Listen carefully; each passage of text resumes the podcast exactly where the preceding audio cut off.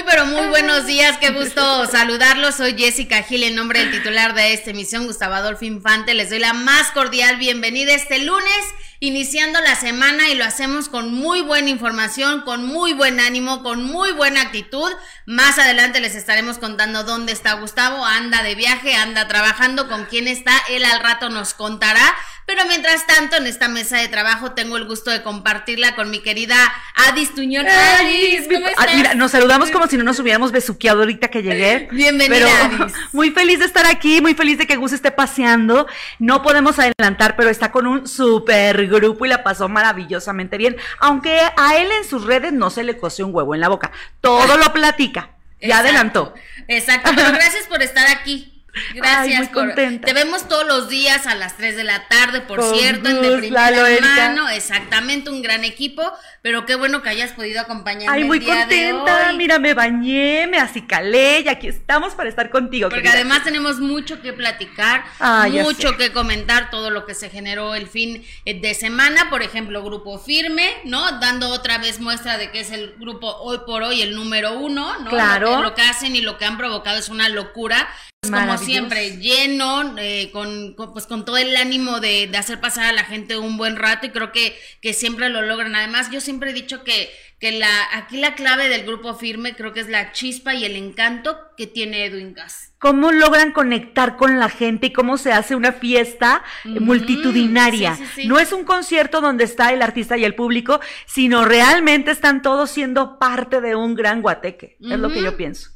Y su hermano, Ah, claro. que aparte es encantador el chavo, entonces creo que Grupo Firme sí, a lo mejor algunos no nos gustan, pero no por eso no vamos a dejar ¿No de- nos gusta?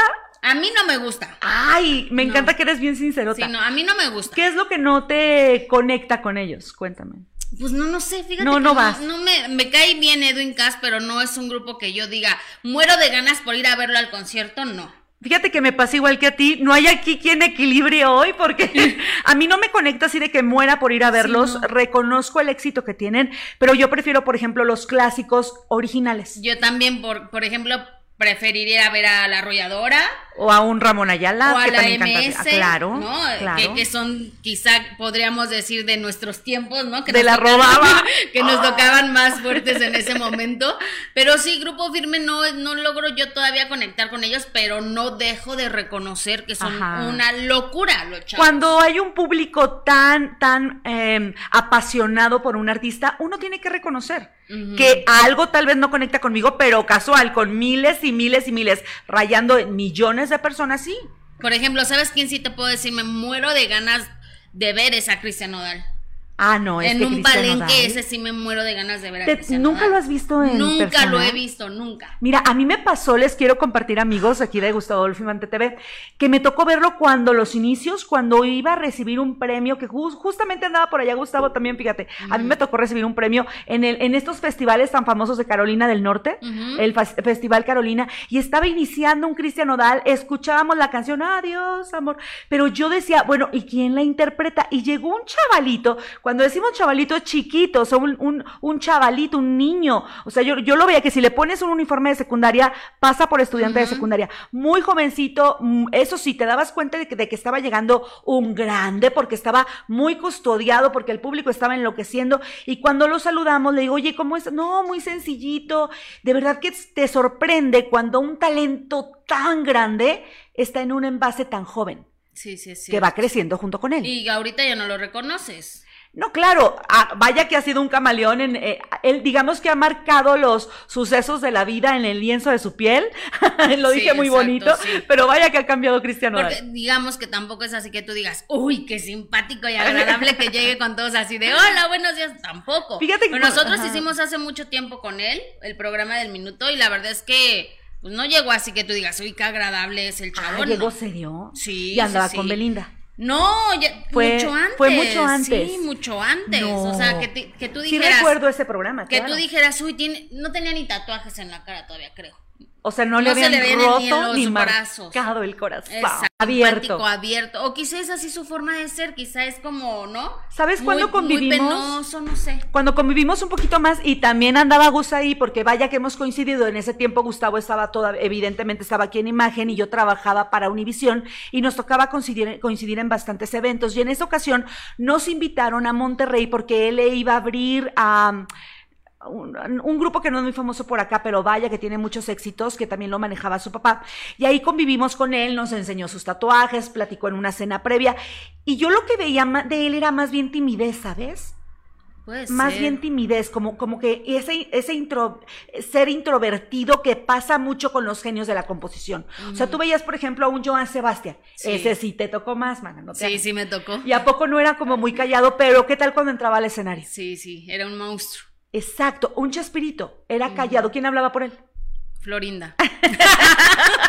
la señora Florinda Mesa, sí. No, claro. Pero ¿qué tal cuando se trataba de mostrar su trabajo? Entonces yo creo que era, es tal vez eso, no sé. El tiempo nos irá enseñando cómo va cambiando, porque todavía estaba en proceso de desarrollo cuando entró a la pues música. Sí, lo que sí es que es un grande arriba del escenario y de verdad tengo muchísimas ganas de, de verlo a él, sí, para que veas ahí, sí pagaría vamos para. Vamos, vamos, chulis, vamos, a ir juntas a ver a, a Cristian Nodal, que ese, ese sí se nos antoja. Verle en el escenario. La música. Verle en el escenario. Ay, ay, oye, lo que vengo oyendo es lunes. Ya sé, oye, pero yo vengo con todo el ánimo. Cuando el gato anda, ¿dónde? Las ratonas hacemos party. Ese sí se nos antoja. No, no, no. Pero oigan, ya lo saben, déjenme recordarles como todos los días que estamos transmitiendo a través de YouTube y a través de Facebook. Y por supuesto que esperamos su like, que es muy importante para este equipo eh, de trabajo y a través de Facebook, sus corazones, sus estrellas, sus comentarios, lo que ustedes nos quieran decir, los vamos a recibir con muchísimo gusto.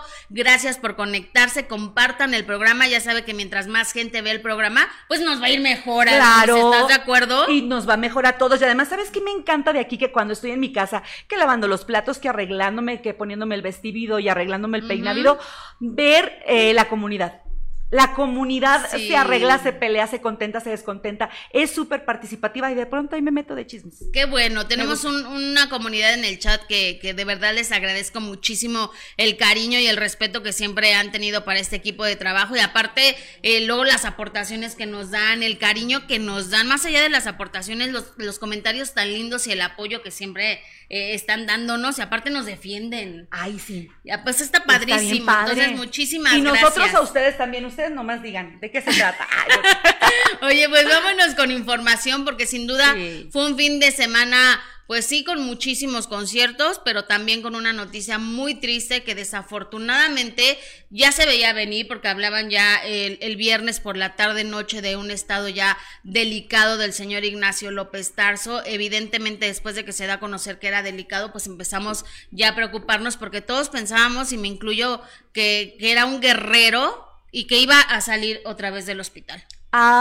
Los últimos tres, dos años de su vida, lamentablemente sí tuvo visitas muy preocupantes al hospital, de las cuales había salido airoso, con esa fe, con ese gran deseo iba a negar la oportunidad de cumplir su último gran deseo, pero miren, Dios, la vida no se lo permitió, sin embargo, lo que sí él se ganó es el derecho a la inmortalidad no vivió 100 años, pero en el corazón, en el acervo cinematográfico de las telenovelas, del teatro, él va a estar por siempre. Claro, y, aparte de, esa gran estrella que fue evidentemente de los mejores actores eh, de nuestro país, ya lo, lo decía incluso su, su hijo, también reconocerle ese don de, siempre tener una sonrisa para la prensa, a nosotros como reporteros y como reporteras, que siempre nos recibió con, con una sonrisa, con calidez, con respeto con educación, cosa que a muchos ya hoy por hoy les faltan.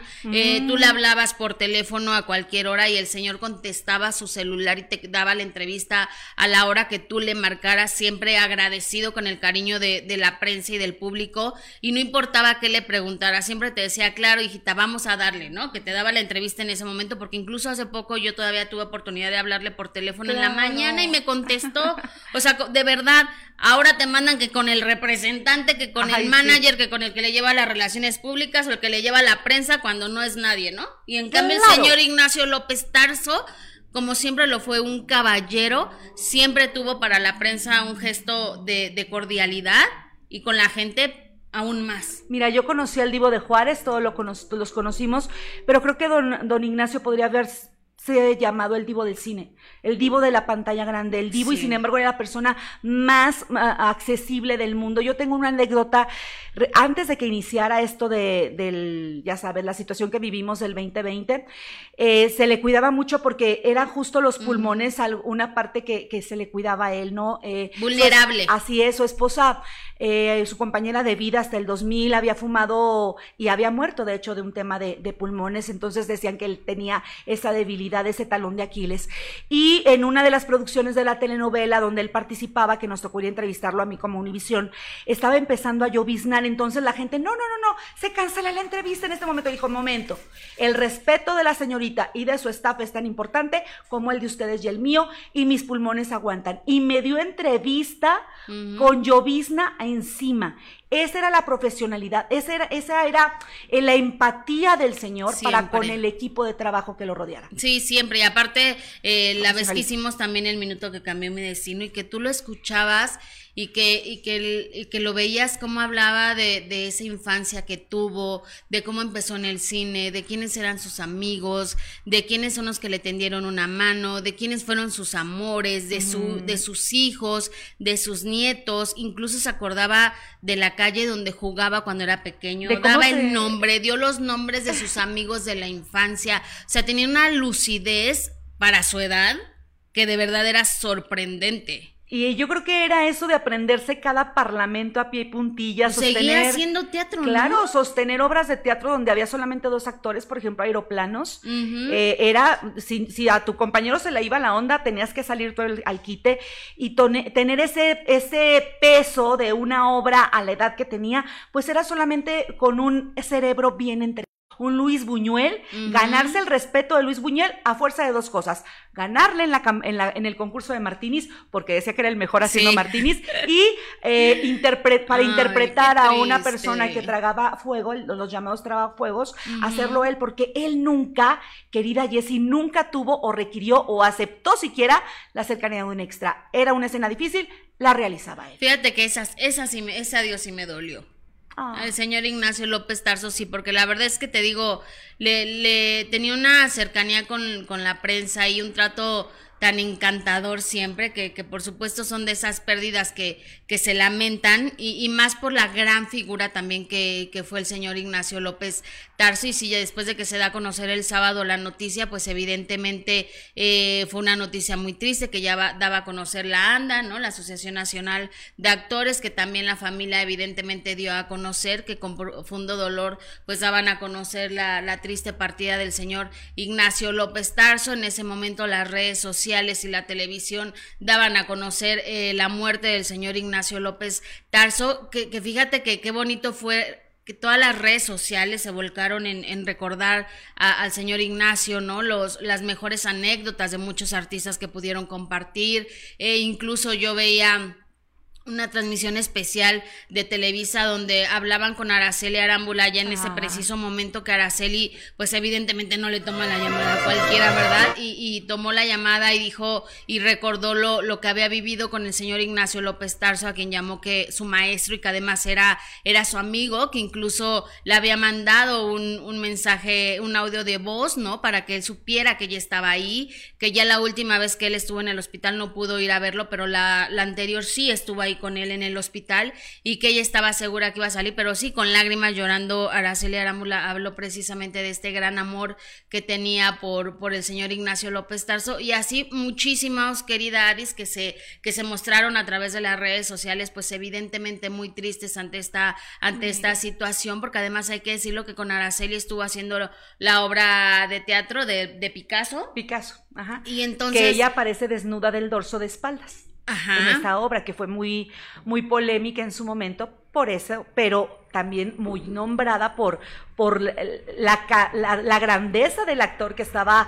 compartiendo crédito con una muy bella y también muy talentosa. No, pero además fíjate ella el gran honor de compartir un escenario teatral con el señor Ignacio López Tarso y bueno, que evidentemente eh, le sirvió de, de, maestro, ¿no? Como ella dice, de, de, de clases gratis de actuación y el aprender a respetar evidentemente el escenario como muy pocos eh, lo hacen, la verdad, de ese, tamaño de actores como el señor Ignacio López Tarso, pues la verdad es que no, no creo que haya muchos. Sí, mira, de hecho entre los grandes actores con los que Araceli ha compartido créditos, por ejemplo, un eh, Vega, eh, Gonzalo Vega, en el Tenorio, ella también, cuando ella estaba en sus inicios, era una de los personajes de la novia de Don Juan Tenorio. Maravilloso. aparte. ¿Tú lo recuerdas en, en Juan Tenorio? Claro, yo ya estaba trabajando en esos en Pero esa estabas época. muy chiquita. Sí, eh, no, yo me, acuerdo, y aparte tú obras que más me ha marcado a mí. Yo llegué a saberme toda la obra porque fui como 15 días seguidos, ¿te acuerdas que siempre la ponían? ¿Y por qué ibas tanto? Porque en ese tiempo yo iba a ver a los actores, yo estaba acá tomando un curso y no tenía ¿Y lo ibas a ver nada más porque te gustaba? Claro, iba a ver a Araceli, que de verdad me encantaba verla, y, y a don Gonzalo Vega, y conocí chiquititas a los hijos de Gonzalo Vega. A Zuria Vega, sí los veía en el escenario, y, y era era maravilloso verlo actuar, cómo se trepaba. Esto siempre sucedía en el redondel de, del restaurante Arroyo en la Plaza de Toros. Ah, no, yo ahí no lo vi. Ah, ah no. Eh, creo que ni había nacido. ¿Ves? Por eso digo yo que estabas muy no, o sea, sí vi muchas veces al ah, señor en la señora presidenta, pero ahí no, ahí sí no, yo no había nacido. Pongamos las cosas claras, ya decía yo que no eran tus tiempos. a mí sí me tocó. No, no, no. Yo, era, yo no había nacido, Aris. Ah, bueno, pero ¿por qué insistimos en eso? Ve cómo resalta y Oye, la y, y fíjate, sí, de los actorazos Gonzalo Vega, qué lástima que su hijo no heredó nada de ese talento. Sus, sus hijas creo que les está yendo muy bien, ¿no? Ah, no, sí les va muy bien, pero su hijo no, no heredó. La galanura sí. La galanura sí, pero el talento como actor, perdóname, pero no heredó nada de su papá. No le está yendo bien y no puedo decirte más porque no lo he visto. ¿No lo has visto? Yo, yo lo vi en una telenovela reciente, pero no... En la de Cabo. Claro. Ahí salió en la de Cabo. Pero no salió muy... No, no, a mí no me gustó. Pero bueno, regresando a lo del señor Ignacio López Tarso, que evidentemente eh, se llevó a cabo su último adiós. Y qué bueno, fíjate que se reaccionó rápido. Se da a conocer el sábado la noticia y el domingo ya estaba preparado este homenaje, evidentemente, para el señor eh, López Tarso en el Palacio de Bellas Artes era obvio que se tenía que hacer un, un homenaje. Y actuaron rápido, qué bueno. ¿Verdad? Es lo que digo. Afortunadamente actuaron rápido, hicieron un homenaje muy sentido. Yo estuve viendo la transmisión a través de Canal 22 y la verdad es que fue, fue rápido, fue sentido estuvieron eh, los que tenían que estar, ¿no? Los, que recuerdas con, con, el señor López Tarso que hayan trabajado, realmente estuvieron ahí. Evidentemente veías muchas caras eh, tristes. Eh, Juan Ignacio Aranda, que es su hijo, pues evidentemente estaba muy triste. decidieron compartir este este último adiós y este homenaje en el Palacio de Bellas Artes con el féretro abierto, ¿no? Para que se pudieran despedir del señor López Tarso. Algunos dieron unas palabras muy emotivas, estuvo el mariachi, el mariachi ahí, y la verdad es que sí, muy bonito fue eh, el homenaje con datos importantes recordando lo grande y lo enorme artista y ser humano que siempre fue el señor Ignacio López Tarso. Algunos recordaron eh, la manera en que él siempre los ayudó cuando se, se lo encontraban en alguna televisión telenovela, en un foro, en un escenario, en un teatro, donde sea, que siempre fue muy generoso con, con sus compañeros y con la gente que, que lo rodeaba. Y cuando llegó el féretro, pues evidentemente los aplausos y la euforia eh, se hizo presente. Vamos a escuchar.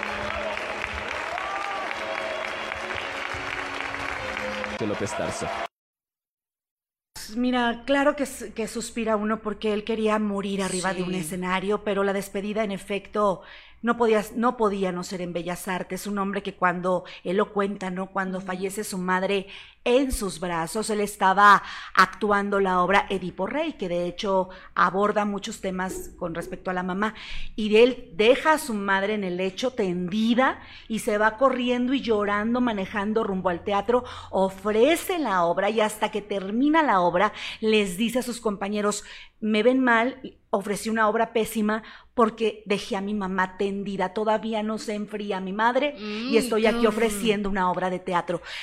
Testimonios así, solamente los grandes del teatro, solamente los grandes del arte. Sí, ¿no? Y ese respeto por, por el público y por el escenario, que tú muchas veces eh, los ves que, que están en el escenario y no sabes realmente lo que están, o nosotras, ¿no? Simplemente que estamos dando la cara y que no sabes realmente y la gente no tiene por qué saber nuestras preocupaciones o los problemas que tengamos, ¿no? Porque ustedes no tienen por qué saberlo, nosotros estamos aquí para entretenerlos, para hacerlos pasar un buen rato y no venirnos aquí a, a, a estar en la, desquitar, en la a quejadera, desahogarnos, en la quejadera como ayer que yo quería ir a ver a despedirme del maestro y un árbol no me lo permitió porque vaya que hubo viento, miren, si ustedes viven aquí en el Valle de México, en la Ciudad de México, vaya que hubo muchos problemas ayer con el viento, se cayeron postes, árboles, deseamos que estén muy bien, pero en efecto es el trabajo de un actor y muy pocos actores saben ser hoy por hoy tan, profesionales como los grandes. Sí, pues bueno, evidentemente eh, estaremos, eh, se, le está, se le rindió este homenaje en el Palacio de Bellas Artes, después regresó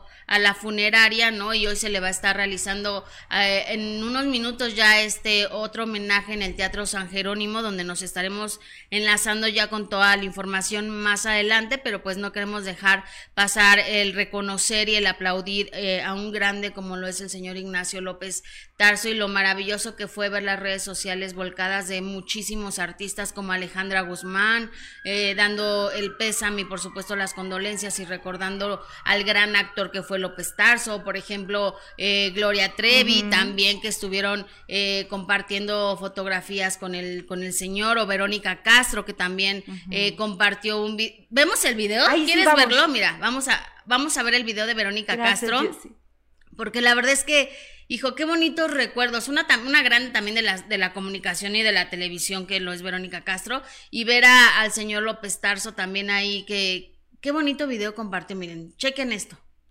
Recordimiento desde hace muchos años de una escena que teníamos los dos en el derecho de nacer. Ay, es que bueno.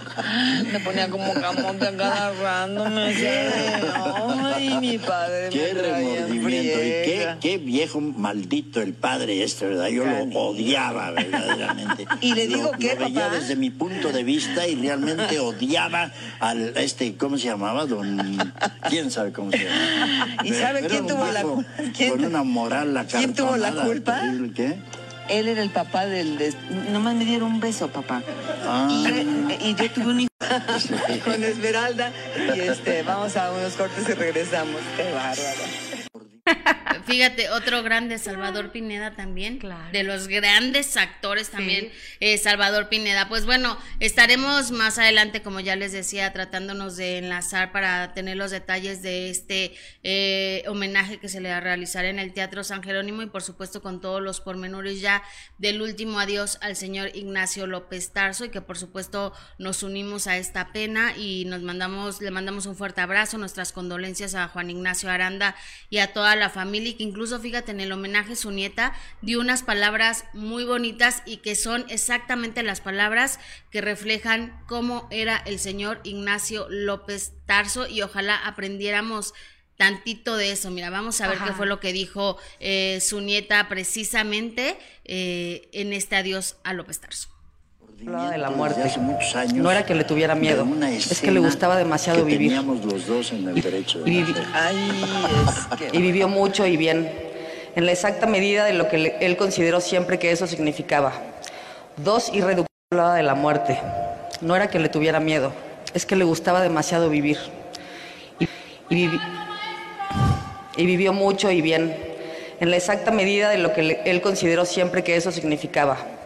Dos, irreductible. Ay, pues qué bonito, Pues que, ¿cómo va a tenerle miedo a la muerte si hasta compartió un guajolote con ella, ¿no? En este papel eh, entrañable como todos, pero, pero específicamente en la pantalla grande en blanco y negro, tres papeles lo, yo creo que lo catapultan al, al firmamento de los grandes actores del cine de oro mexicano, que es evidentemente Macario, El hombre de papel y La vida inútil de Pito Pérez. Es mi humilde apreciación de alguien a quien como seguramente muchos, muchos, muchos, muchos, muchas personas hemos sido marcadas por el talento de, del señor Ignacio López. Así es, una, un abrazo a toda, a toda la familia y ya estaremos dando más pormenores de este último adiós al grande, al gran Ignacio López Tarso. Pero bueno, la vida tiene que continuar, el show, show debe de continuar y tenemos que cambiar de tema. Y fíjate que nos llevamos una grata noticia al saber que Diana Golden, tú sabrás y ya habrás escuchado precisamente de este implante que, que se puso Gustavo Adolfo Infante, que incluso él lo compartió aquí a través de estos micrófonos Sí. y que también dimos a conocer y Pablo Montero lo dio a conocer aquí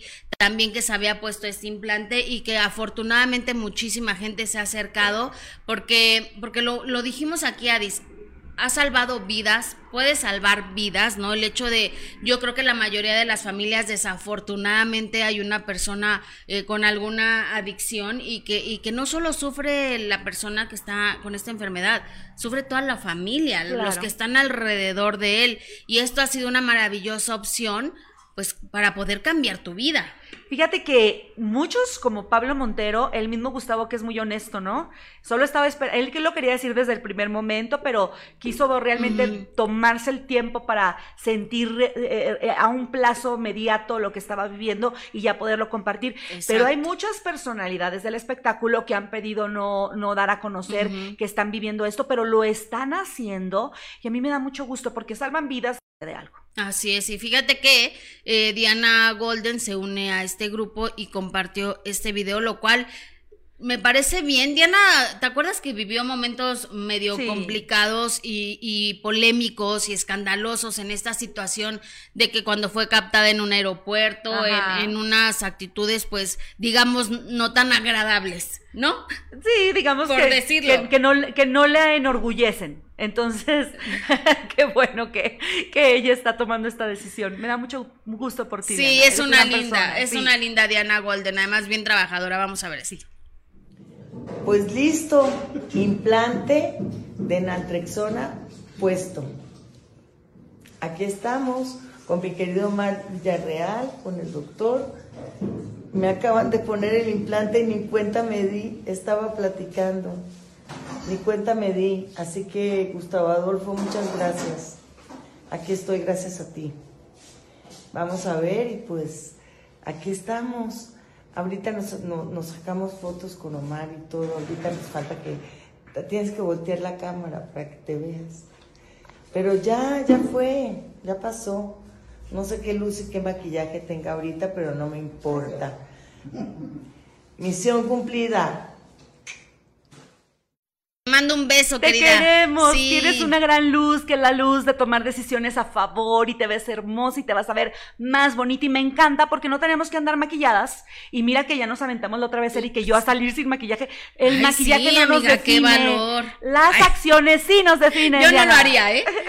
Y se veían muy bien las dos. Y decían, ay, sí, venían. No, nada más nos polvearon. Se veían muy bien, ¿eh? Nada más. La verdad. Y debo reconocer que Erika tiene pestaña larga natural. Ah, sí, es O que sea, Erika decía, está guapísima. está muy- muy Está bonita. muy guapa, Erika, Sí, claro. sí. Entonces nada más tenía un poquito así como de, de no, no rímel de color, sino como de ese que te mantiene la pestaña arriba. Ajá. Nada más era lo único que traía Erika y decía, ay, odio tus pestañas, bonitas. Está muy bonita. Sí, pero tú también te veías muy bien. Todas nos vemos bien y tú te ves muy bien porque estás tomando una gran decisión, Diana. Sí, felicidades, Diana. Te mandamos un fuerte abrazo y lo importante es que estés bien, que tú te sientas eh, contenta y que si decidiste hacer este cambio en tu vida, pues bien, ¿no? Ajá, a ver, vamos viendo cómo quedas, cómo te sientes. Cuéntanos, danos testimonio, ¿no? Así como compartes esto de cómo va, va habiendo un cambio a favor para ti. Así es, oigan, gracias a toda la gente que está conectada, gracias a todos los que están haciéndonos comentarios. Gabriel Enríquez dice, hola Adis, qué gusto Eh. verte.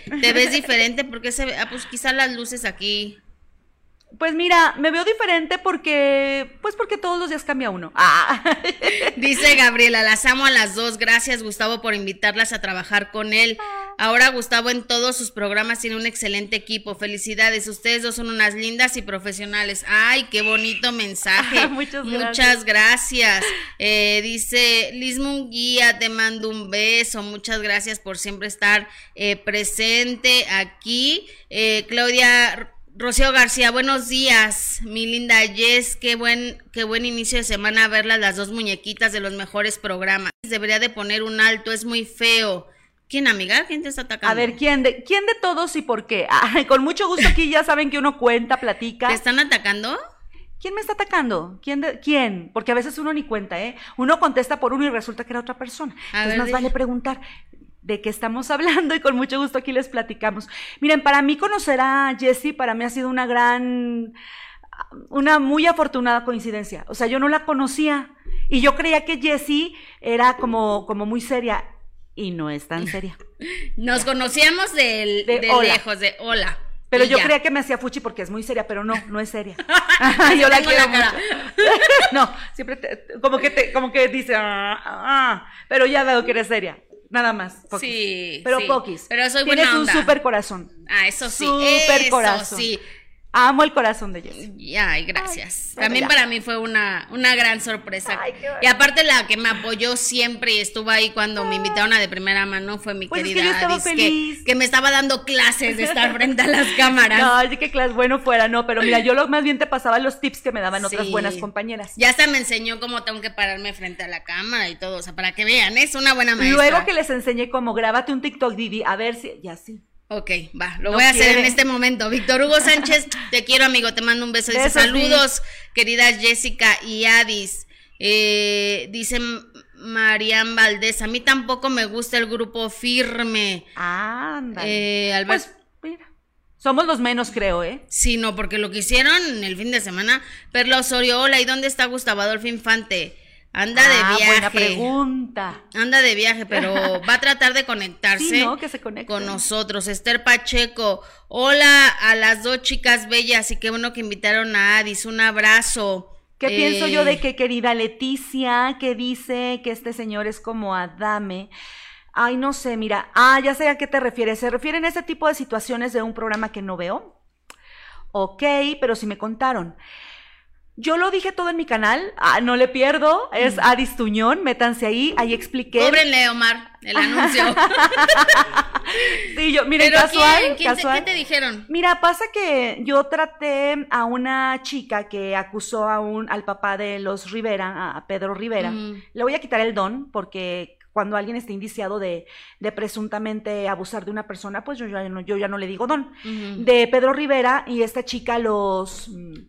eh, lo acusó, entonces mm, yo hice una nota con respecto a ella, dándole todo el derecho a su, a su versión, respetando mucho lo que ella me quiso decir, cuidándola incluso de lo que ella dijo, no exhibiéndola, no revictimizándola. Y ella después se quejó en un programa de que yo era una persona no sensible, que no le había dado lugar. Entonces lo que yo hice fue aclararlo Uh, en mi canal de YouTube que se llama O sea, Distuñón. todavía se puso. Yo lo aclaré, demostré con mi celular que por ahí anda los historiales de llamadas, que en efecto sí le llamé, que nunca me llamó ella de regreso y que no podría yo eh, darle la espalda a alguien que no me vuelve a marcar. O sea, yo soy una persona que se involucra a veces hasta de más eh, con las personas que considero vulneradas o vulnerables y eso fue todo. De mi lado eso fue todo, su decisión y también el público decide qué creer. Y hablaron mal de ti porque supuestamente trataste mal a la chica esta. Esa fue una versión sostenida por ella, pero por otras personas me enteré que quería disculparse, pero me interesaría mucho que lo hiciera también, así como públicamente dijo una mentira, públicamente lo desmienta. Ay, qué flojera, No, ¿no? importa. Pero mira, hay otras personas que confían en nuestra manera de trabajar y Claro. siempre intentaremos no defender una versión porque no somos parte de, no es nuestra versión, pero sí defender el derecho a que las personas hablen. ¿No? Y se la diste. Claro, le- y no soy yo quien se lo da porque el espacio no es mío. Yo llevo eso a una mesa de asignación. La mesa de asignación ve la información, considera prudente, eh, Y por eso Presentarla. acabaron los otros personajes. creo. Ay, Pero no, mira, no, no. Pero, eh, arrieros somos, Pues en si el estás camino andamos. Pero pues si tú sí, tú sí estás trabajando. Hay que ser Estás compañeros. generando. Pero están- No, pero hay, hay gente que no, que no se puede ser compañero. Perdóname, Sí, Adis. claro, no, no, no hay sabes, gente. Me dicen que soy muy buena gente, a lo mejor. Hay gente de- con la que no se puede, simplemente, y ya. Pues O sea, ya. Tampoco te van a estar acabando y vas a poner el otro cachete para que te acaben de dar, pues no, tampoco Solo se porque trata ustedes, de eso. Solo porque ustedes lo preguntan, pero créanme que tenemos muchas cosas en que trabajar, afortunadamente. Exactamente, Gracias, mira, te dice Carmen, Adis, eres encantadora, eres muy profesional. Ya Eh, muchas viste, eso es lo que tienes que tomar en cuenta, ¿no? Otro tipo de cosas. Oigan, Eso. ¿y qué creen? ¿Qué? Que el que se le fue muy, pero muy, muy mal fue al Chapo de Sinaloa este fin de semana. Uh. Y le mandamos un abrazo, esperemos que esté bien, porque sufrió una, una caída. Eh, en lo que nos conectamos, amigo, a lo del homenaje, porque ya está, ya, ya dio inicio el homenaje al señor Ignacio Wow. López Tarso en el Teatro San Jerónimo. Entonces, ahorita que se pueda eh, conectar, ahorita que se pueda conectar, mientras vamos con, con el Chapo de Sinaloa, que evidentemente nos dio mucho que hablar porque sufrió una caída eh, de un caballo, lo cual tú sabrás, no porque este tú montes caballo, pero no, pero sigo la carrera del Chapo. A él le gusta mucho hacer lo que Joan Sebastián, lo que la familia Aguilar, lo que muchos. jaripeo. El, el llamado jaripeo. Pero sí es muy Sí. peligroso. O sea, una caída Claro. de un caballo es, es muy peligroso. Y, y el Chapo de Sinaloa, digo, tampoco ya no es un, un jovencito que se pueda levantar rápido de- y seguir montando Claro. el animal. es ¿no? peligroso para cualquier persona de cualquier edad caerse, pero hay quien puede resentirlo más. ¿no? Exactamente, y mira, ve nada más, vamos a ver este video eh, que se dio a conocer donde eh, se cayó el Chapo de Sinaloa del caballo y de verdad esperemos que esté bien. Él, como lo dices, pues, es un experto en hacer esto, ¿no? Por los que lo hemos podido ir a disfrutar, sabemos de, la, de las maravillas que hace arriba de un caballo y la forma en que canta y, y el espectáculo ecuestre que tiene, pero pues sí, ahora sí que el caballo se le puso rejego, mira nada más. Ouch. Y es que pareciera que se compromete su pie y su tobillo, ¿no? Pareciera que el caballo cae encima. de. Parece que cae encima de. Mira, véanlo bien, porque sí parece que, que sufrió una lesión. En, él se levanta rápido, pero pues evidentemente después salen Al los- calor, ¿no? Exactamente, pues sí. Au, sí. Mira, Mira, nada y se levanta con el, con el pie, con la pierna que es al parecer la lastimada, pero dicen por ahí que más duele la pena que el, que el golpe. Entonces a lo mejor dijo, no, yo salvo el show porque lo salvo. Y es otro gran profesor. Se llevó un susto y un incidente aquí. Tendría que decirnos cómo está. Le estoy tratando de marcar y no me contesta. No, y ojalá esté, ojalá esté bien el querido eh, Chapo de, de Sinaloa, que además es un encanto de señor. Ah, eh, muy pero- coqueto. muy coqueto, pero uy, ¿cuántas mujeres ha tenido? Si quieren saber, vean el minuto que cambió mi destino a través de YouTube. Ahí está la entrevista con el Chapo y él cuenta todas las mujeres que ha tenido y los hijos que ha tenido. Pero sin duda es un profesional y por supuesto que le mandamos un abrazo. Esperemos que, que esté bien. Pero bueno, cambiando de tema y regresando a lo del señor eh, y el último adiós al gran Ignacio López Tarso. En estos momentos eh, ya inició el, el homenaje en el Teatro San Jerónimo después del emotivo homenaje que tuvo ayer en el Palacio de Bellas Artes. Pues sin duda el Teatro San Jerónimo también fue uno de los lugares que, que marcó su carrera, que marcó su historia, ¿no? Donde muchas veces pudimos disfrutarlo precisamente en ese escenario tan importante del Teatro San Jerónimo. Por eso nos vamos a enlazar completamente en vivo en una colaboración especial con Roxana Herrera, la reportera de primera mano, que, que está en la cobertura especial de este homenaje y que por supuesto se lo agradecemos profundamente a todo el equipo de, de primera mano y por supuesto a Rox, que es una profesional. Rox, ¿me escuchas? Buenos días, ¿cómo estás, Rox? ¿No nos escucha? Rox, Rox, Rox. Mire, de este teatro tan amado por él, donde en efecto se estuvo presentando en esta obra de Picasso, ¿no? Eh, Exactamente. con, con una Con Araceli Araceli. Arámbula y otras actrices también compartieron crédito con él. Y pues mira, Dios le está permitiendo el sí despedirse en un escenario. Sí, pero vamos a ver si puede reintentar eh, nuestra compañera eh, la conexión, porque pues evidentemente sí queremos, queremos saber y ser parte de este, de este homenaje para que todos ustedes eh, vean lo que está sucediendo en estos momentos en el Teatro San Jerónimo, donde un nuevo eh, homenaje se le realiza a López Tarso y bueno, que además saber qué viene después, ¿no? Si Claro. ya él, él pidió ser cremado, entonces qué va a pasar, qué viene después. Eh, no sé si quizás había dicho que iba a haber una misa, que del Teatro San Jerónimo se regresa a la funeraria, se realiza una misa y entonces se da paso a la cremación. Eso es lo que se había comentado. A ver si ahorita podemos enlazarnos eh, de nueva cuenta con nuestra querida Roxana Herrera, gran reportera. Le tiene su porra, se la pone, ¿no? Exactamente, y que siempre es muy generosa eh, con este equipo de trabajo y, vamos a, intentar enlazarnos con ella para que nos dé todos los detalles de lo que está sucediendo en este momento en el Teatro San Jerónimo, pero mientras logramos la conexión, querida Adis, cuéntanos qué dice la gente. Ay, claro, ¿qué dice la gente? Pero ¿saben qué también en lo que estamos entrando a qué dice la gente? Quiero compartirles a ustedes que lo que me da mucha, mucho alivio es que si en efecto la belleza del teatro es que es efímero, es irrepetible, lo que se vio, se vio, ninguna obra es igual a otra, pues es como la vida, ¿no? No hay momentos que se repitan. Él nos regaló, creo, hasta donde yo sé, seis obras en, eh, grabadas eh, y que de hecho mucho, muchos del público pudo disfrutar en estas nuevas plataformas, ¿no? Eh, y, que, y que de hecho estaba terminando, no sé si terminó la obra número yo estoy haciendo mis obras de teatro, las estoy grabando y las estoy poniendo en plataforma para que la vean cuando quieran y aunque ya no esté yo. Sí, no, era un, grande, la verdad, los que pudimos verlo en un escenario, eh, ese personaje de Macario, híjole, ya me tocó una vez hacer una cobertura en un Día de Muertos. Ay, claro. ¿Tú estabas ahí ¿Te también? tocó en una lectura de, de Macario en el arroyo? Sí. ¿Estabas ahí? Somos afortunadas. Es que vivimos algo qué, increíble. Qué manera tan magistral de, del señor López Tarso de dar una lectura así en el día de. Sí, sí claro, estaba en penumbra, alumbrado por cientos y cientos de velas. Que como anécdota, quien vio ya Macario, la película, y si no tienen que verla y si ya la vieron, tenemos que volverla a ver. Estamos a ver, vámonos, escuchando. Sí, vámonos eh, con Roxana Herrera, reportera de, de primera mano ya empezó este homenaje, querida Rox, ¿cómo estás? Buenas tardes, buenos días todavía. No, ¿verdad? ¿No entra? Es que ya le escuchamos, pero... Hola, Rox. Entiendo que tenga que hablar bajito. Bueno, buenos días, Rox. Hola.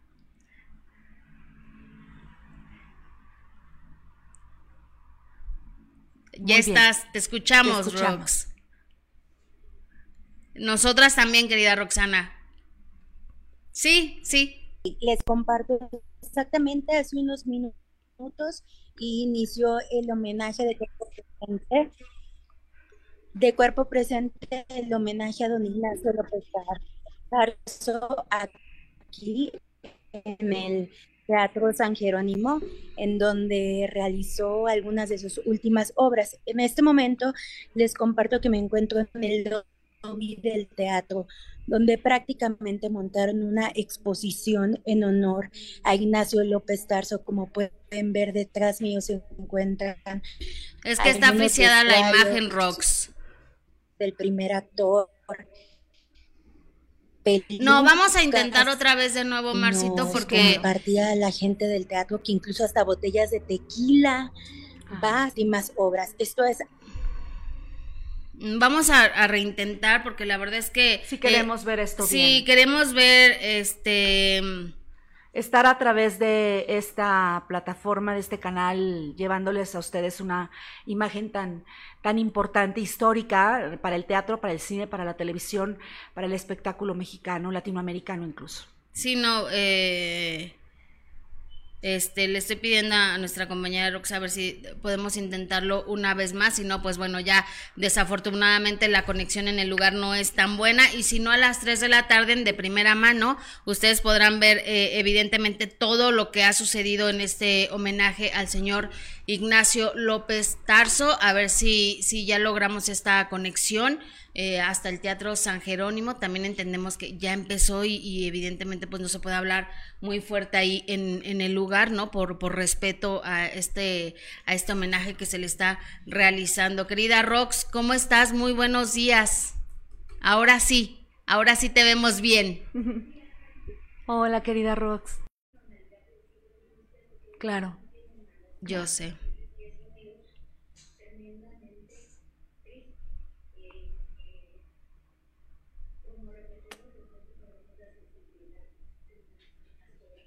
Sí.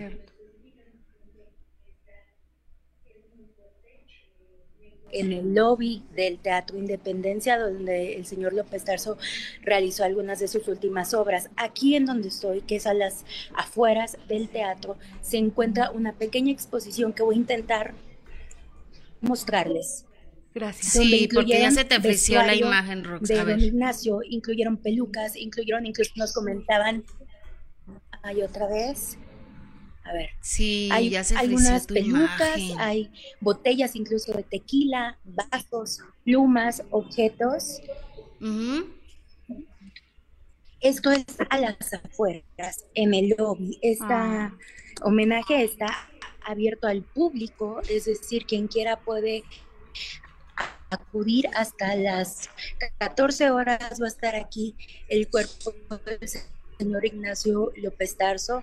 Eh, ahorita voy a intentar entrar, hay una poco de mala señal, o mucha, bastante. Sí, ya nos dimos cuenta, eh, está muy oscuro adentro y no podemos hacer mucho ruido, pero quiero compartirles que alrededor de las 11.28 alrededor de las 11.28 de la mañana inició este homenaje con una tercera ah. llamada.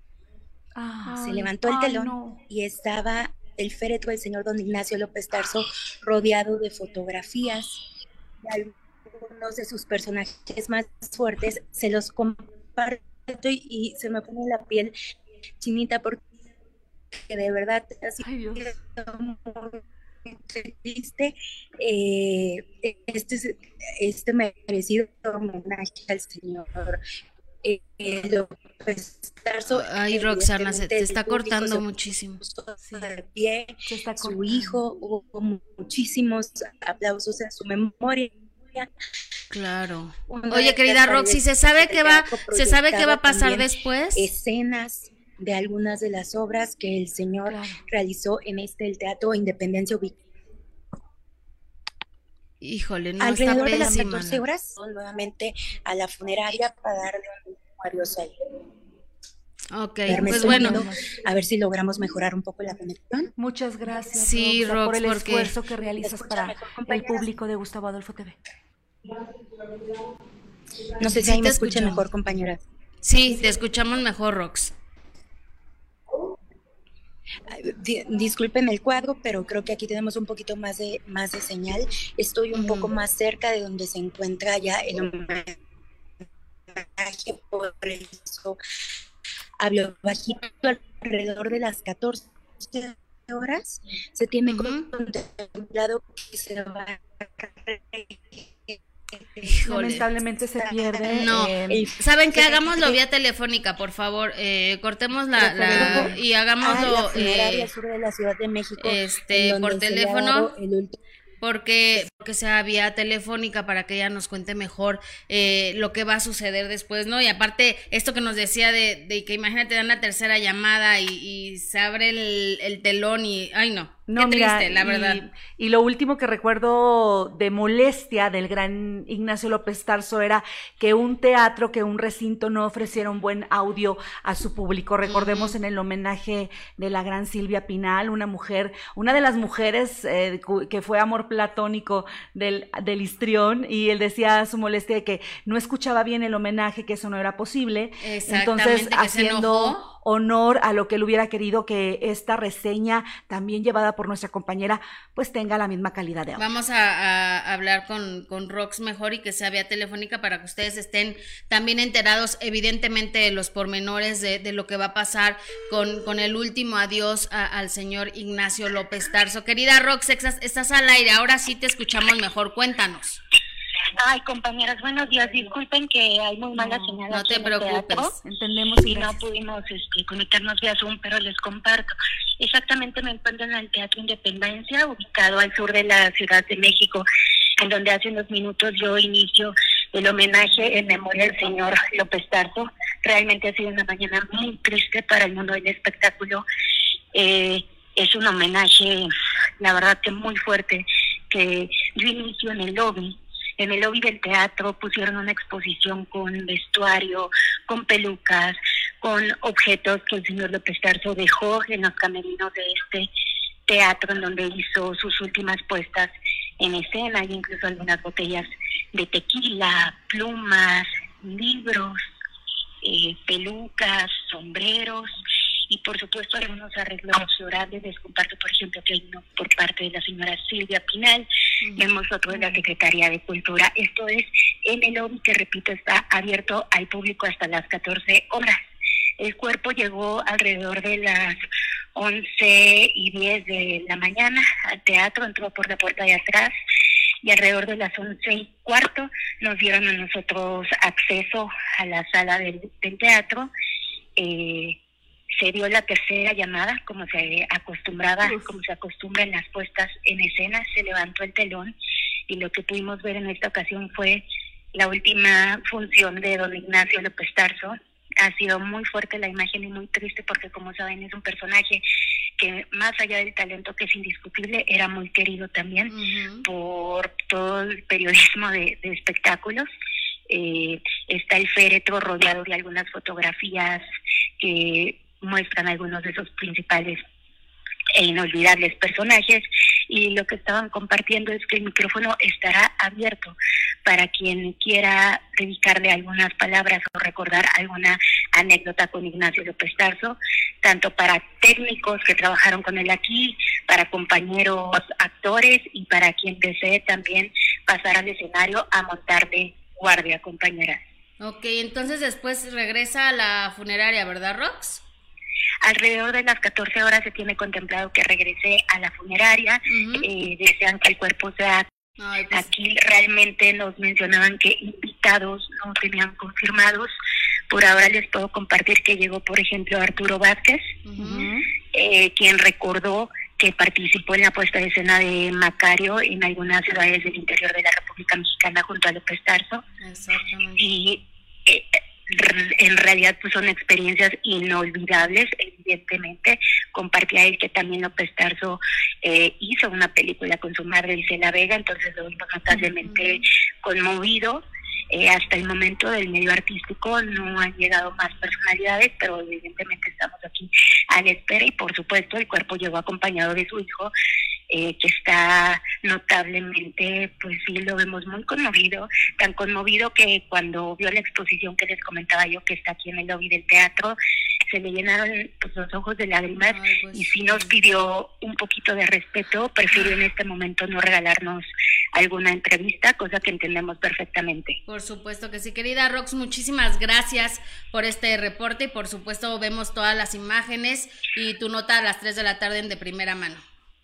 Así es, compañeros. Muchísimas gracias a ustedes. gracias, Rox. Gracias, Rox, que es testigo, como varios compañeros de la prensa y el público que ha tenido la posibilidad de la última función del gran Ignacio López Tarso. Ahorita que hablábamos de las obras que él dejó para la posteridad, eh, entre ellas está, por cierto, para la plataforma de streaming, una, la obra Macario. En efecto, está también El Quijote de la Mancha, em, la obra Moby, eh, Dick, eh, una obra de Anton Chekhov, eh, em, sobre el estadista Fray Servando Teresa de Mier.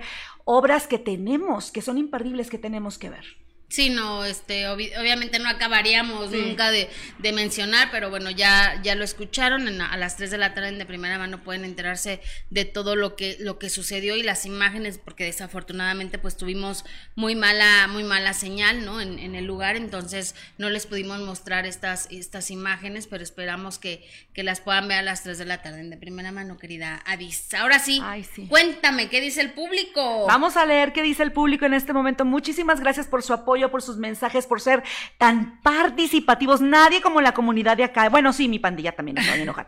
Saludos, eh, tan guapas damas, tan talentosas. Gracias, Yumi. Javier, muchas eh, parejas de cuentos de hadas, tortillitas Pascualita, como Galifer, Andrea Rubín, Peña y Peña y Gaviota. O sea, están hablando de los divorcios, que eso también fue lamentablemente nota también la semana pasada. Dicen, hola, ¿cómo estás? Ahí se saludan entre ellos, se pelean.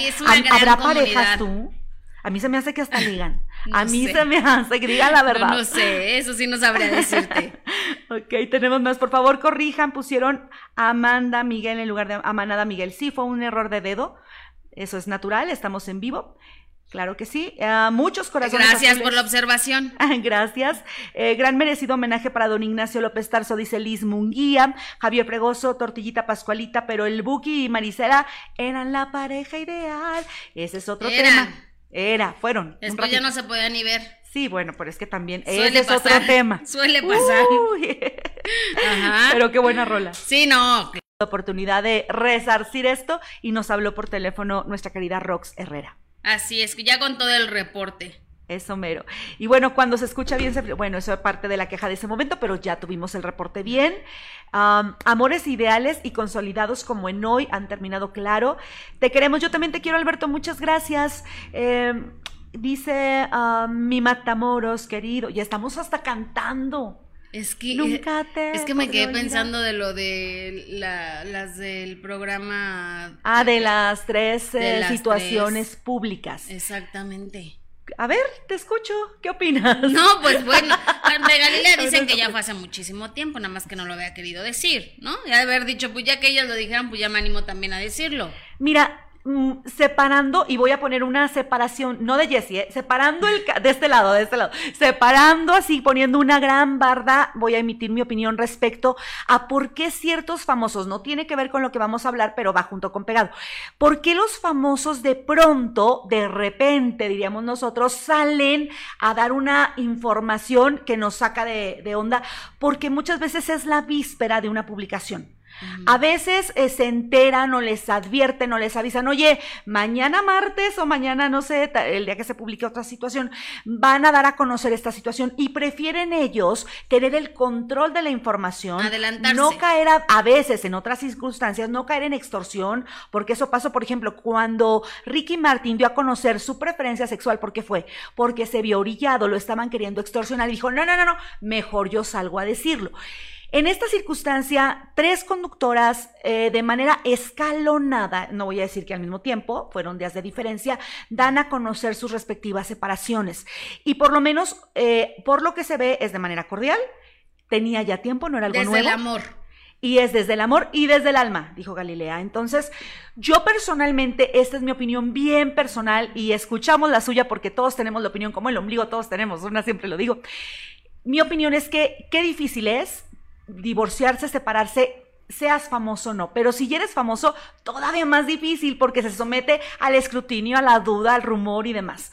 Lo están haciendo, mis respetos por cómo lo están haciendo, porque yo personalmente, cuando me separé la primera vez, y Se que los sea la decimos única, por experiencia. Exacto. Somos aquí divorciadas. Aquí habemos, mira, saca, Dos divorciadas. saca el cigarro de la experiencia. Mira, Exactamente.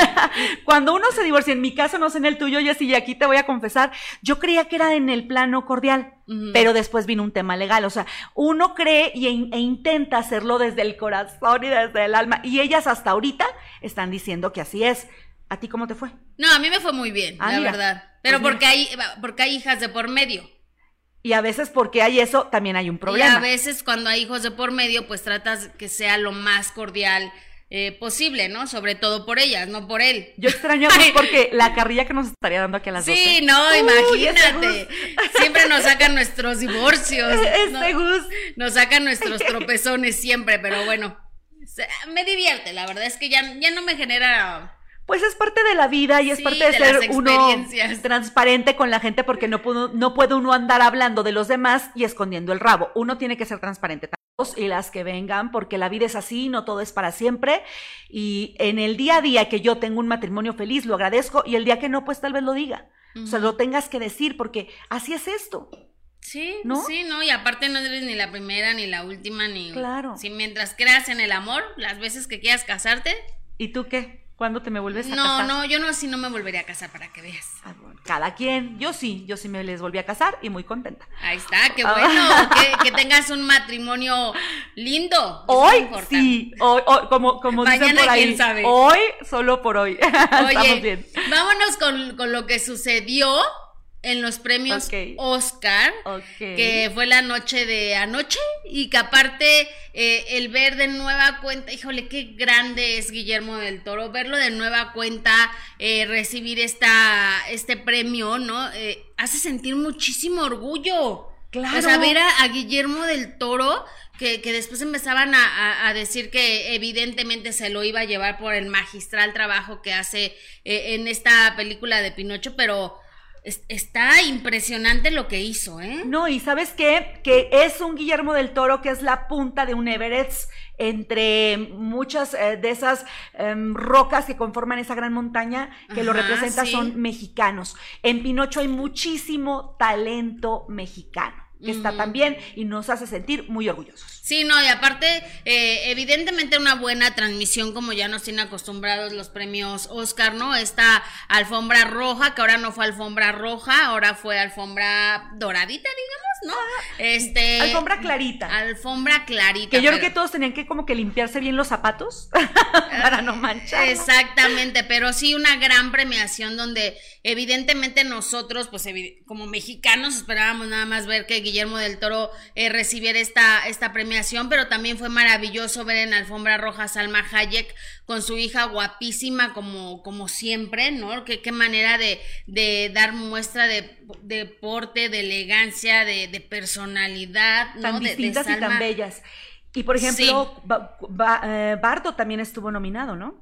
También. Que no le fue bien. No le fue bien, pero, pero me refiero a, a ver mexicanos Claro. ahí presentes. Mira, Antonio Banderas, que aparte se ve todavía guapísimo. Antonio Banderas, ve, o sea, que, qué guapo se está todavía eh, Antonio Banderas, Eva Longoria, que, que iba también muy guapa con este escote, ve nada más, que, que guapa. O sea, sí, sí hubo vestidos muy lindos, la verdad. Eh, mira, ahí está Salma Hayek y con su hija, las dos de, de rojo, que, que yo vea los comentarios que hacen en estas fotografías y se pasan de verdad con, con- con los comentarios de la hija, ¿no? Eh, Ana de Armas, que, que decían, de verdad esta mujer es de este planeta, o sea, es una Este- belleza, es una es esta marca de. Luis Breton, ¿Qué- por decirlo así.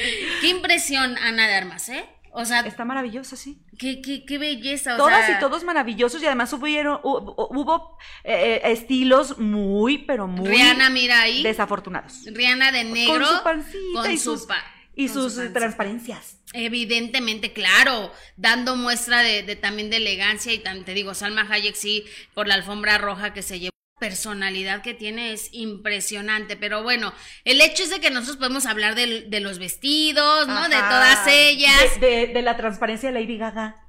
También, y, y que se cayó un fotógrafo y ella corrió Fue a ayudar. Ahorita vamos a ver este video, pero hablar de, cine, evidentemente, solo con los expertos Claro. y con los especialistas. Y uno de ellos, a quien conozco desde hace muchísimos años, que es un especialista en cine, es mi querido Adrián Ruiz. Adrián, no sabes qué gusto me da verte. Gracias por tomar esta llamada y esta comunicación. Y, y además, ¿quién mejor para que nos explique lo de los Claro. premios Oscar que tú, querida Adrián? ¿Cómo estás? Gracias y te mando un abrazo.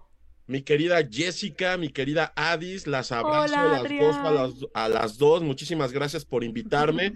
Y como Gracias, Gracias. amigo. yo más que presto, puesto y dispuesto para desmenuzar lo mejor de la eh, ceremonia número 95 de los premios Oscar.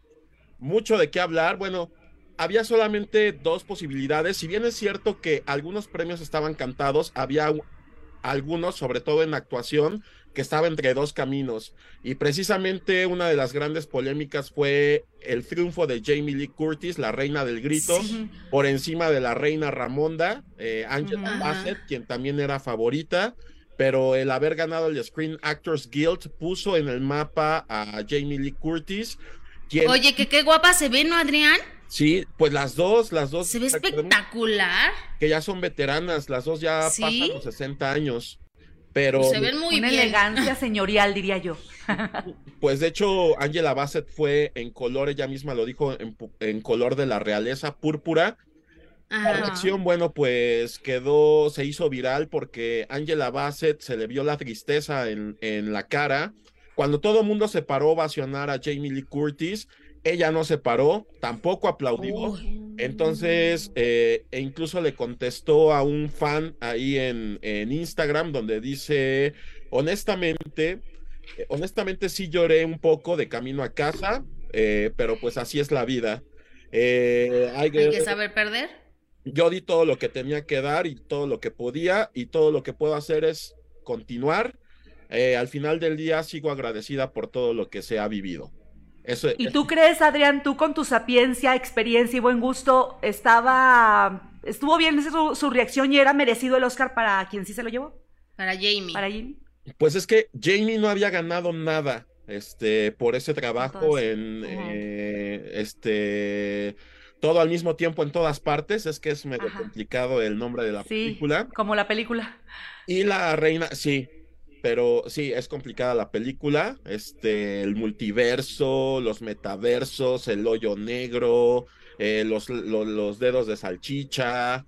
Este, pues digamos que, que se premió a la originalidad y a la nueva sangre, porque también se pasó por encima Steven Spielberg, se pasó Ajá. por encima John Williams, se pasó por encima, este, pues un poco a Tom Cruise, se le dio el premio a mejor sonido, pero se esperaba, yo creo que el mismo Tom Cruise esperaba más, por eso no asistió, James Cameron tampoco asistió, solamente se le dieron efectos visuales, eh, pues a todos aquellos que otra vez a la industria por esta película, la gente volvió a ir En, al ca- cine, en taquilla. volvió a, a llenar las salas, volvió a dar billones y billones a la industria cinematográfica porque fue un éxito tanto de crítica como de blockbuster en taquilla.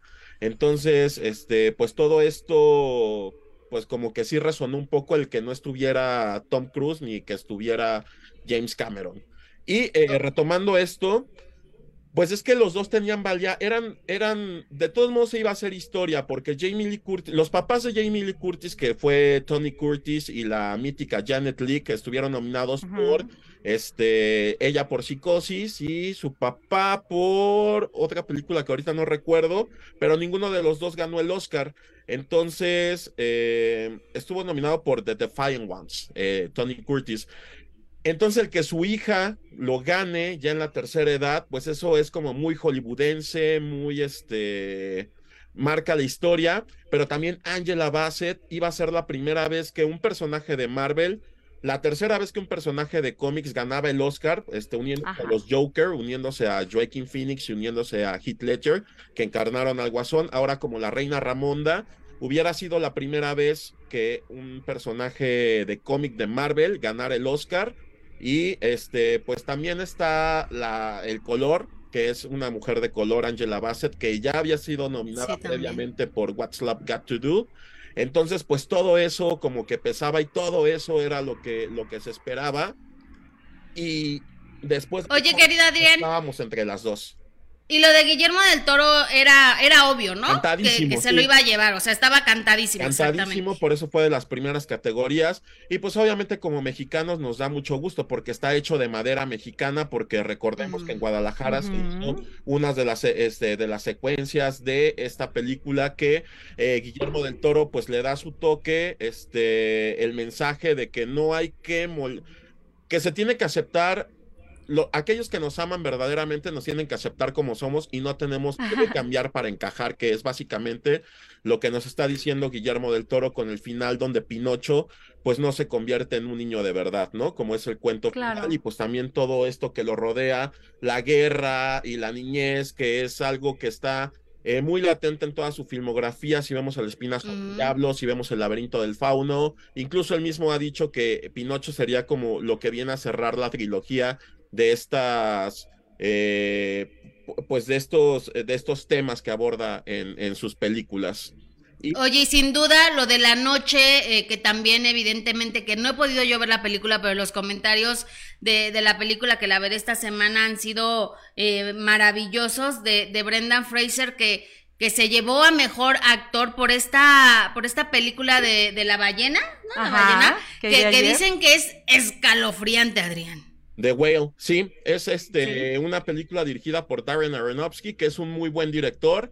Él le ha dado nominaciones. Bueno, al trabajar con él han sido nominadas eh, actrices como Ellen Bernstein, este por Requiem por un sueño, que muchos dicen que merecía el Oscar Ajá. encima de Julia Roberts, que ganó el Oscar a mejor actriz, y este ahora, eh, por El Luchador, que yo siento que es como una película hermana de Whale con El Luchador, porque ambos personajes, con Mickey Rourke, que también le dio una postulación al Oscar como mejor actor, y también era el favorito, pero lo ganó Champagne, este, y ahora eh, por The Whale, este, que también ahí estaba entre Brendan Fraser y Austin Butler, por, pues obviamente por este cariño que se le tiene a Elvis la pelvis, al, al que fuera el rey del rock.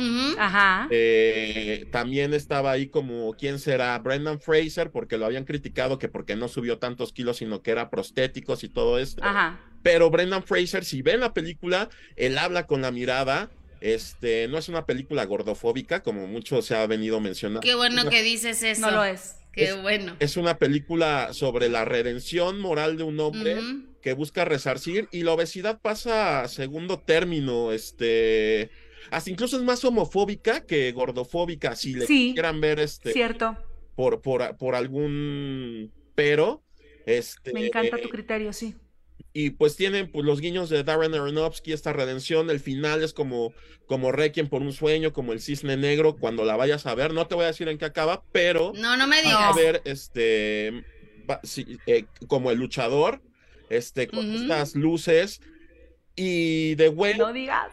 No, no, no, no, no, no, no estoy diciendo nada, no estoy diciendo nada. Solamente que acaba con esas luces, este, en estas películas, el luchador, Requiem por un sueño, y este, y va a ver ahí como las similitudes en el cine de Aronofsky, que no es una eh, cámara frenética como en sus otras películas, aquí es todo interior, y la el interior del personaje que busca la redención, este, pues busca redimirse con aquella hija que abandonó.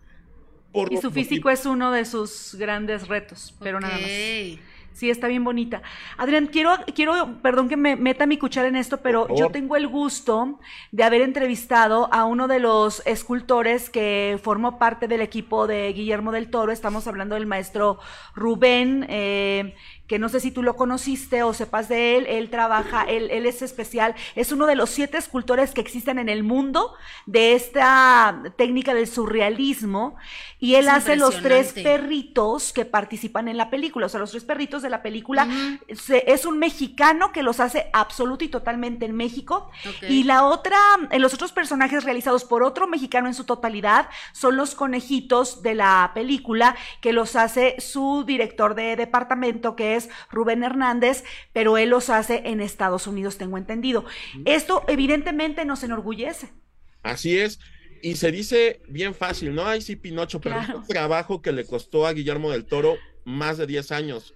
O sea, tú lo entrevistabas desde que estaba con el Espinazo del Diablo y él ya tenía la idea de Pinocho y obviamente pues todo esto implica un desarrollo de guion, este, el levantar presupuesto, el conseguir al mejor equipo posible. Guillermo del Toro siempre está viendo que se incluya la inclusión de talento mexicano, está apoyando becas, está apoyando los nuevos talentos y por eso es que el gordo del Toro, que dicen que huele a hot cakes, pero realmente no huele a hot cake, ¡Qué rico! eh, pues fíjate, es trato para todo el mundo, como los Claro. hotcakes, ¿no? Entonces esto nos habla, pues, del corazón, esto nos habla del gran cariño y de la gran empatía que la gente siente por Guillermo del Toro, que si bien es cierto, admiramos a Alejandro G. Iñárritu, Alfonso Cuarón, Claro. amigos, sí hay como una devoción más especial y más particular por Guillermo del Toro, porque pues también ha dado voz al cine fantástico, algo que no tenía voz, a la ciencia ficción, al terror, y este, y pues a dejarnos como lecciones de vida a través de estos personajes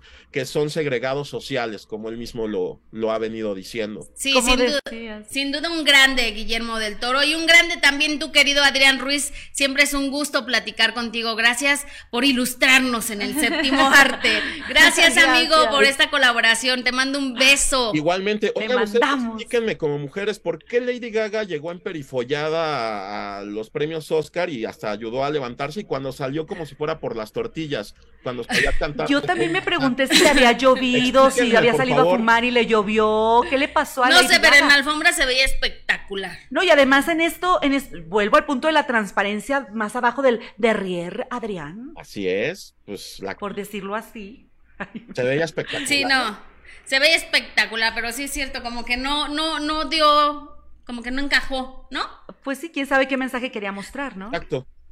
Un mensaje astérica a lo mejor, que está muy de Exactamente. Gracias, querido Gracias. Adrián, te mando un beso. Igualmente, abrazote. un abrazo. Mira, Bye. me encantó de Adrián lo que dice de Guillermo del Toro, que lo asocian con los hotcakes, entonces quedaría el término de es tan bueno como el pan. Ándale, Como el- como el panquecito. ándale, ándale, pero sí que grande, la verdad, Guillermo del Toro. Aparte, se ve que es un encanto. No tengo el gusto de conocerlo, pero se ve que es un encanto. Oye, qué rápido se nos pasó el tiempo. Ya sé, oigan, pero no podemos dejar pasar esto y de verdad agradecer a toda la gente que vio el minuto que cambió mi destino con Amanda Miguel y además que muchísimos medios, muchísimos portales, muchísimos periódicos y muchísimas revistas han retomado esta entrevista que, que se transmitió este sábado en el minuto que cambió mi destino con Amanda Miguel y, so, y Ana Victoria.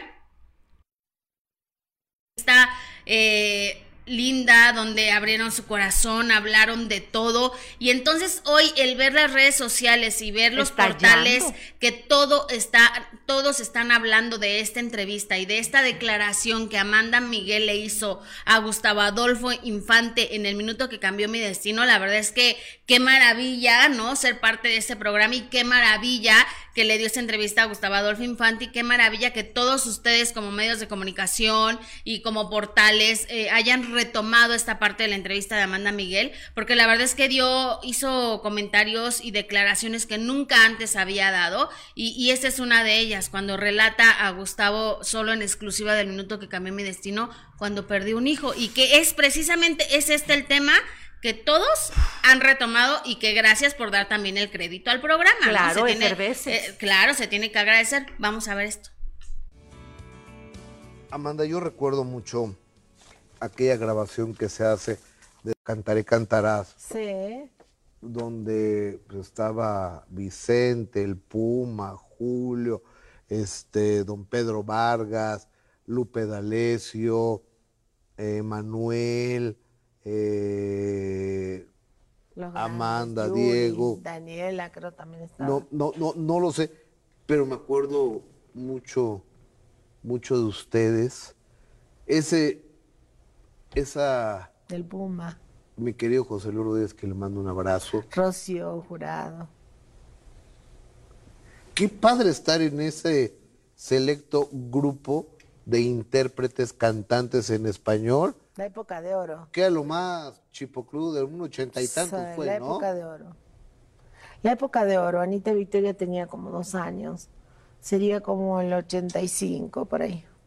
En Los Ángeles. Los Ángeles. ¿Qué recuerdas de, esa, de ese cantaré"? Bueno, fue un momento de mucha gloria para todos los artistas, obviamente, que estábamos en un momento de muchísimo poder, Diego y yo, Eh, como dices, ¿no? Este, con todas esas otras estrellas, tratando de dejar una canción que uniera al mundo, ¿no? Como todavía hoy en día muchos artistas lo desean, ¿verdad? Porque pues el mundo necesita eso, necesita llamas de amor, llamas de comprensión, de ayuda, ¿no? Oye, si yo te pidiera describir con una palabra lo que fue tu matrimonio con el señor Bocadoro Verdaguer, mi querido Dieguito, ¿qué palabra emplearías, amiga? El mejor maestro que se cruzó en mi vida. Él fue mi mejor maestro. En todos los aspectos. Aprendizaje. Él me enseñó, me enseñó a ser quien soy. Y aparte me hizo. Sí, ok, yo canto y yo tengo mucho conocimiento musical y yo estudié música y yo no soy una, innova- una persona que, ay, ahora dijo, ay, voy a cantar porque le resulta que pues es muy fácil y a lo mejor tiene suerte y le va muy bien. No, yo desde que nací sabía que iba a cantar. Y desde chiquita supe que mi carrera iba a ser esa, esa con él y sin él tuve la suerte de encontrarme con él y de que él fuera mi maestro y mi productor y la persona que me guió en muchos Y aspectos de tu mi novio, vida. y tu amante, y tu marido, y tu compañero de El viaje. padre de mi única Y hija. tu consejero. O- Oye, ¿y por qué no tuvieron más hijos? También me puedes contestar que te importa, Mira, ¿no? O sea, no, es no, una no, buena no, respuesta. no, no, pero... no, pero mira, cuando yo quise tener más hijos, a mí se me puso muy pesado el tema de la escuela. Ok. Ana ya no podía faltar más a la escuela y yo dije, bueno, realmente pues, mi vida va a continuar así. O sea, yo ya, ya este, eh, estoy relajada en el sentido de que yo amo mi carrera y la tengo totalmente hecha. Yo ya había abandonado mi carrera cuando Ana nació. Yo dejé mi carrera para estar tres años dedicados a mi hija. Y cuando digo dedicado, pues rechacé trabajo porque era la época de gloria de mi carrera. Y tenía tanto trabajo, pero yo me iba de mi casa llorando, yo no la quería dejar. Pero yo dije, realmente para mí estos tres años son fundamentales. No tenía a mi papá y a mi mamá, porque ellos siempre vivieron en Argentina y venían por temporadas nada más. Se me hizo muy difícil decir voy a tener más hijos. Y cuando quise tener más hijos empezaron las historias de la escuela, que te la regalo. Pues no puede faltar, que esto y que aquello, que porque si no, que porque... Entonces, ¿Y este... qué edad tiene la nena cuando no puede faltar? Y Anita ya tenía como siete años. No, imagínate a los siete años faltar un día. La... No, hombre. Vas a perder ¿eh? la maestría. Qué jalados, ¿no? Güey. Entonces se puso pesado. En aquella época también era muy difícil. A mí me costó mucho cuando quise regresar. Este, después de esos tres años que tuve a Ana Victoria y que me, me dediqué a ella, cuando quise regresar me costó muchísimo. En aquella época el embarazarte te, eh, les causaba a las compañías mucha discriminación. Después quedé embarazada, ya de grande, tendría un hijo ahorita adolescente, este, y lo perdí. Entonces yo digo, bueno, gracias. es dolorosísimo, ¿no, Amanda? Sí, pero yo digo, mira, Dios sabe por qué hace las cosas. Porque yo hoy no me imagino con un hijo de 20 años, por ejemplo. Digo, si lo tendría, si lo tuviera, 20. yo si lo tuviera estaría feliz, pero no lo tengo. Entonces, yo digo, Dios sabe por qué hace las cosas. Híjole, qué declaración, ¿no? Es una revelación como muchas que Gustavo logra Sí. haciendo su trabajo. ¿Cuál? Preguntando. Nunca había hablado de esto, fíjate, la señora Ujú. Amanda Miguel y el compartir eh, que perdió un hijo y que, y que obviamente los que o las que hemos pasado por, por eso es, es un momento muy doloroso y que ella lo decida compartir así de esa forma, la verdad es que, que se agradece, ¿no? Se agradece la honestidad y que se lo haya obsequiado, porque es una verdad que ella decide revelar sola y nada más que para Gustavo. Ujú, Y si, la retoma. y si quieren ver completa esta entrevista, está en YouTube en el minuto que cambió mi destino con Amanda Miguel y Ana Victoria, para que la disfruten y vean las declaraciones tan fuertes que hicieron y que por eso todos los medios están retomando precisamente estas, estas declaraciones. Oigan, pero este sábado tenemos otra cita a las ocho y media en el minuto que cambió mi destino con otra grande A ver. también, fíjate, con una primera actriz que aparte... Qué encanto. Ay, es ya de- dime es- quién. espérame. Es de esas que no salen eh, con los lentesotes así porque no se maquilló. No. ¿Quién? Ella siempre peinada, maquillada, perfumada, con la boca pintada, bien arreglada, siempre con una sonrisa y es ¿Quién, la quién? querida, la señora Jacqueline Ande. Ah, claro. ¿Y cómo llega Jackie y Luis Buñuel? ¿Cómo llega con Buñuel? O sea, ¿cómo, cómo se da? Alguien llevó una foto mía y él vio las fotos y dijo, ella. Ernesto Alonso le dijeron de mí, fíjate en esta muchacha. Ahí me empezó mi corazón a latir. Claro. Claro, claro. a latir, y así. Yo, más que amigo, era como mi papá. ¿Te acosaron alguna vez, Jacqueline? ¿Alguien te pidió algo a cambio? ¿Y cómo fueron esos 35 años de matrimonio, Jackie? Ya, con una personita muy importante, ¿Político? Paco Marges. ¿Cómo fue el nacimiento de Chantal? Se me adelantó un mes. Fue ocho mesina. que si es siete mesina, hay menos peligro. No te imaginas lo que es ver a tu hija enchufada. Y, y nos dijeron, váyanse, no tiene caso que se queden. Si amanece, amanece. Y si no, Ay, Dios. así nos dijeron, no hay nada que hacer.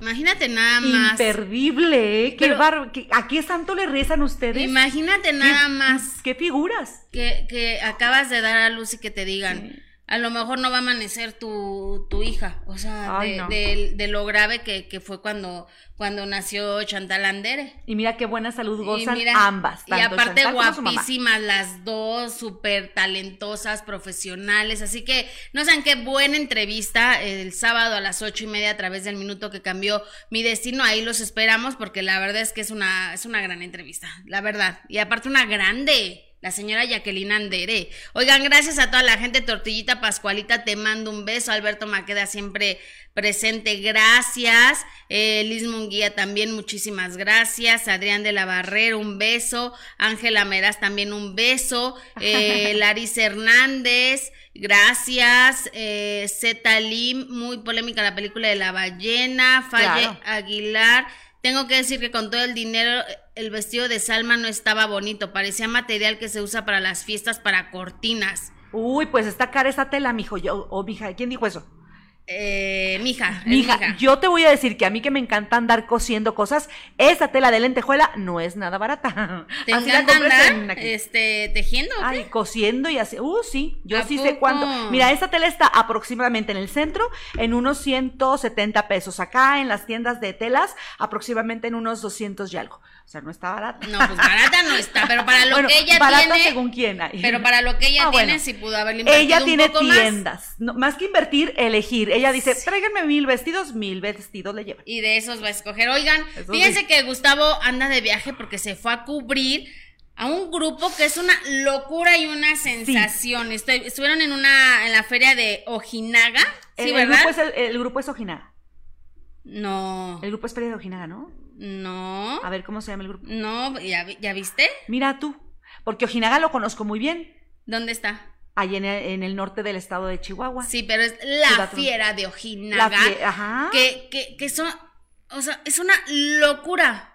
Impresionante Son lo que unas logran. fieras. ¿Sí lo sabes? Sí, claro. tú? Son mis paisanos. Bueno, que Me son- encantan. Una locura lo que lograron estos chavos el fin de semana y Gustavo estuvo ahí con ellos, estuve entrevistándolos, ya nos va a contar el día de mañana todos los pormenores de lo que sucedió. Y esto solo es un avance de lo que nos va a contar Gus. 71 mil personas Nada más. lograron convocar. Es que Imagínate. están cañones. te- ve, ve, mira. A ver, vamos a ver este avance. Nuestros amigos, que son ellos, la fiera de Ojinaga.